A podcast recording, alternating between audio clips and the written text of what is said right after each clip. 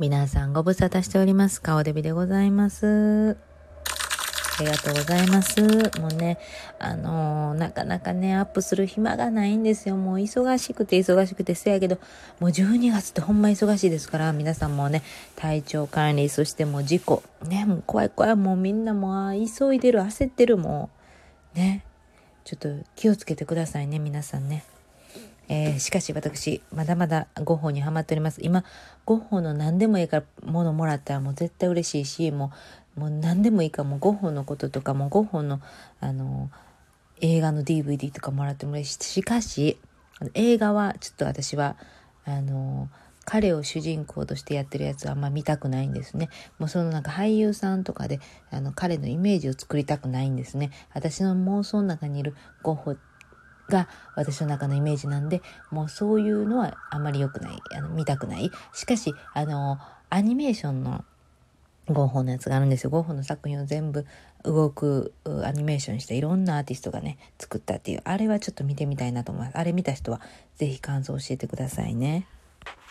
ではもうね、ちょっと張り切っていきたいと思います。あの、前回は画画家になるまでのゴッホでしたけども、今回から画家になるということで、27歳の時ですね、1880年。えー、もうテオにね、俺はもうちょっと画家になるわと。で、絵に自分の信仰心を入れ込んで、そういった作品を作りたいっていう、うん、思いになったらしい。で、それで、ここはね、あの知ってる人も少ないんちゃうかなと思うんですけど、彼はやっぱり信仰心を絵に表していった。それを、あのやっぱりだんだんとその絵をね、調べていくために、あ、これはこういう内容やったんやんかとかってちょっと深みが出ていろんな情報を、あの研究者の人の話とかねいろいろ調べていく中でああこれはあそういう意味があったんかとかねそういうのをね合法紹介してる人のものを見るっていうのはやっぱり大事ですよね。えー、ちょっと話がずれましたけども何だっけ？あそうそうそっからね27歳の画家になると決めた時から弟のテオくんが仕送りをしてくれるんです。えー、月に日本円にすると12万円ぐらいと言われておりました。それを何回かに分けて仕送ってくれてたそうです。えー、ね。もうそっからずっとですよ。10年間37歳で亡くなるまでの10年間ずっと仕送りしてくれてました。そして、えー、ずっと手紙の方もやっておりますね。この時点でもね。そして、えー、この時に親戚筋の人に、えー、絵を教えてもらうんですけども、えー、その関係でかじゃないと思うけどあのそこからいとこにも恋をするんですね。いとこの女の人にね。でそその人に会いたいためにねもうその人の家までもか行くんですけどみんながもう親戚筋からもうやめてくれやめてくれ言うて。でお父さんにも来られてしてるんだけどもあの我慢できなくてその人の家に行きます。そしてろうそくの日にね手をかざして僕がこの手この熱々ってなるまでねあのの間でいいから会ってくれへんかなんて言ってちょっともう相手余計引いてもってそしてその恋はもちろん失恋ということでね。その後に知り合う娼婦の人に、えー、恋をしてその人のためにあのその人をモデルにして、えー、お金をあげることによってね、えー、彼女がそういう仕事から仕事をしなくていいようにしてあげたりとかものすごくね尽くすんですねその人に。でもその女の人はそこまでそういう気持ちがなかったというかただただゴッホにお金をもらってこうお世話してもらうだけっていう感じの感覚やったみたいで彼女はとの中は終わってしまいます。彼女とね結婚したいなとかも思ってたそうですけども終わってしまいます。ね、その頃に、えー、描いてた絵がじゃがいもの人食べる人々っていう絵なんですけどね暗めのタッチが多いんですね。この時暗い絵が多いです。なんか靴の絵描いたりしてるのもあると思うし。でその物の絵を描いてることが多いんですけどその物特に靴に関しては、えー、彼の自分の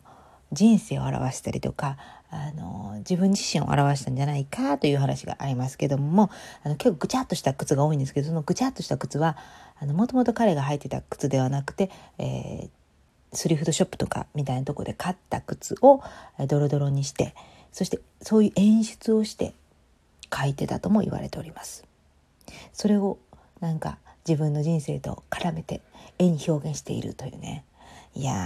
ー、そんなん知るとさ、いや、深いなーって思いますよね。私なんかも、写生会で描いてた絵なんか、あの、金剛力士道みたいな絵描いたんですけど、その時にアングルが顔だけを描いたんですね。でそしたらもうそれで金賞取っちゃって、で、わーって、あんな写生会っていろんな風景がある中で、その金剛力士道みたいな、なんかあれ多分そんなようなやつ、あの、あうんのやつね、あの、あうんのあの、あれを、あの顔面の一部分だけ描くだなんて、お前はすごいなって先生に美術の先生に褒められて。私ね美術にはねすごいねあのー、あれが良かったんですよ。成績良かったんですよ。通信簿大体2から3ぐらいなんですけどあの美術だけ5そして絵は常に金賞とかねなんなんか市のコンクールに出たりとかねしてましたけどもその金剛力士像のその絵のアングルがええ言われたからねなんかちょっと興奮しちゃってねずっと写生会のたんびにねそういう何かををアップにドアップにした絵ばっか描いてたお前ちょっとそれやりすぎやって言われたんですよ。やっぱりね、計算してやらなあかんな。何でもかんでも、あ、これが受けたからこればっかしようっていう、そういう、あれでわかんない。やっぱゴッホみたいにちょっと見習わなあかんかったわ。しかしゴッホの絵の、絵をね、見てて私も、あ、自分ともちょっと似てる絵描くわっていうか私の好きなタイプやわっていうのは結構のべっとした絵が多いんですよ立体的というよりはあのちゃんとこうアウトラインもしっかりとちょっと黒みがかっててやってたりとかね色をパキッと出してきたりとかねそういうのがまあそれはあのパリに移ってからの絵ですけどもあのそういう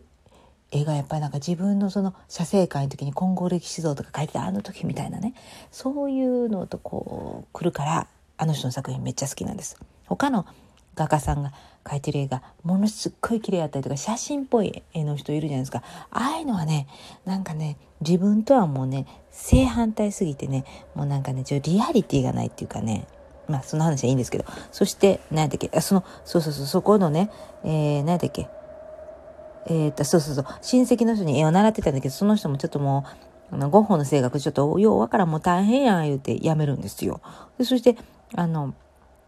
えー、どこに行ってたんだっけ？あ、お父さんの住んでる場所の辺に行ってたと思うよ。その間はね。そして、えー、じゃがいもねとか書いて、暗い書いてたんですけども、えー、33歳の時にパリに行こうと。それはまあ、あの、弟のテオ君がいるんで、パリにちょっと自分も行くわっていう感じで行くことにしたんですよ。で、そのパリに行ったことによって、いろんな、あの、美術家の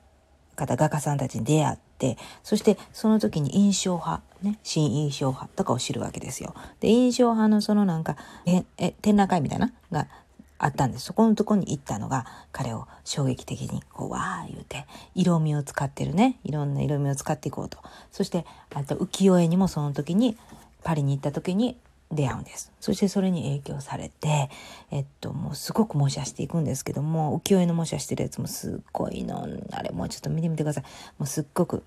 色が出てきて、その時代の絵がパリに行ったあたりの絵がみんなが知ってるようなゴッホの作品になっていくわけでございますけどもこの時にね出会ってるいろんな人と出会ってるんですね。郵便局のおっちゃんとも出会って夫婦でね出会ったりとかしてその人らもまた絵してやったらしい。でそしてもう一人忘れてはならないこの方タンギーじいさんでございます。タンギーじいさんはねあの売れない画家さんとか若い画家さんたちにね支えてたんですね。画材屋さんなんですけども画材をねあげたりとかまあ、安くしてあげたりとか、そして絵もここに飾ったらええよ、言うて、優しいおっちゃんに出会ったわけですんで、タンギーさん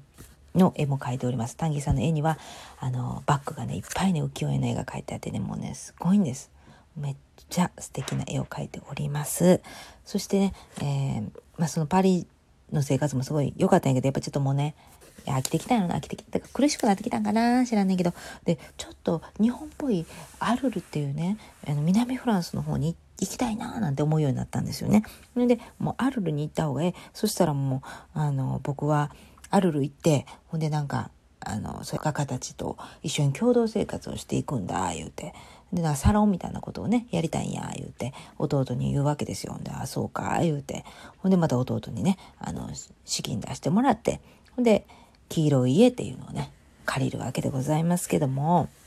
あそうそう。このねパリで出会った画家たちにいろんな人がいるんですけどもこのロートレックね。これ結構仲良かったらしいです。ロートレックもまたいいですよね。あの両足骨折してあの体が結構ちっちゃめなんですけども。あのロートレックってなんかかっこいいよね。しかしロートレックは調べても調べてもそんな大してなんか話出てこないんであれなんですけどもロートレックと一緒に、えー、絵の塾みたいなとこも行ってたみたい、うん、仲良かったみたい、うん。そしてアルル地方に引っ越して、えー、そこでねサロンを開きたいからねいろんな画家たち呼びたいな言うてでその時にねあのゴーギャンとも出会ってたんでゴーギャンが来てくれへんかな思ってお願いしたんですけどゴーギャンが「いやーええわ」言うて言うんやけどもあのテオくんが一生懸命裏裏でね頑張ってくれてそしてゴーギャンを呼ぶわけです。でそのゴーギャン呼ぶまでも結構何ヶ月も経ってたんやけどもその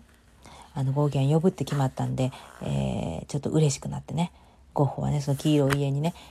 ゴーギャン来るんやったら言って家具をいっぱい買い揃えてでそのお金はまあテオ君に請求ですけど家具買い揃えてそして壁に絵をいっぱい飾ったら置いて自分の自画像もいっぱい描いてほんでその時にあひまわりの絵も描いて、えー、ゴーギャンを迎え入れよう思ってあのひまわりの絵を描くんですけどその時に12個のひまわりの絵を描こう言うて。それは何でか分かりますか？これクリスチャンやったら分かると思いますけど、えー、そうなんですよね。イエスさんのお弟子が12人いるんですけど、それを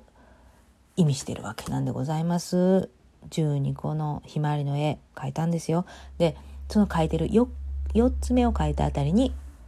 ゴーギャンが来てくれることになりました。アルルに着くわけです。アルルについてゴーギャンとの生活は次回にお話したいと思います。今日はちょっとテンション低めでしたけど、皆さん、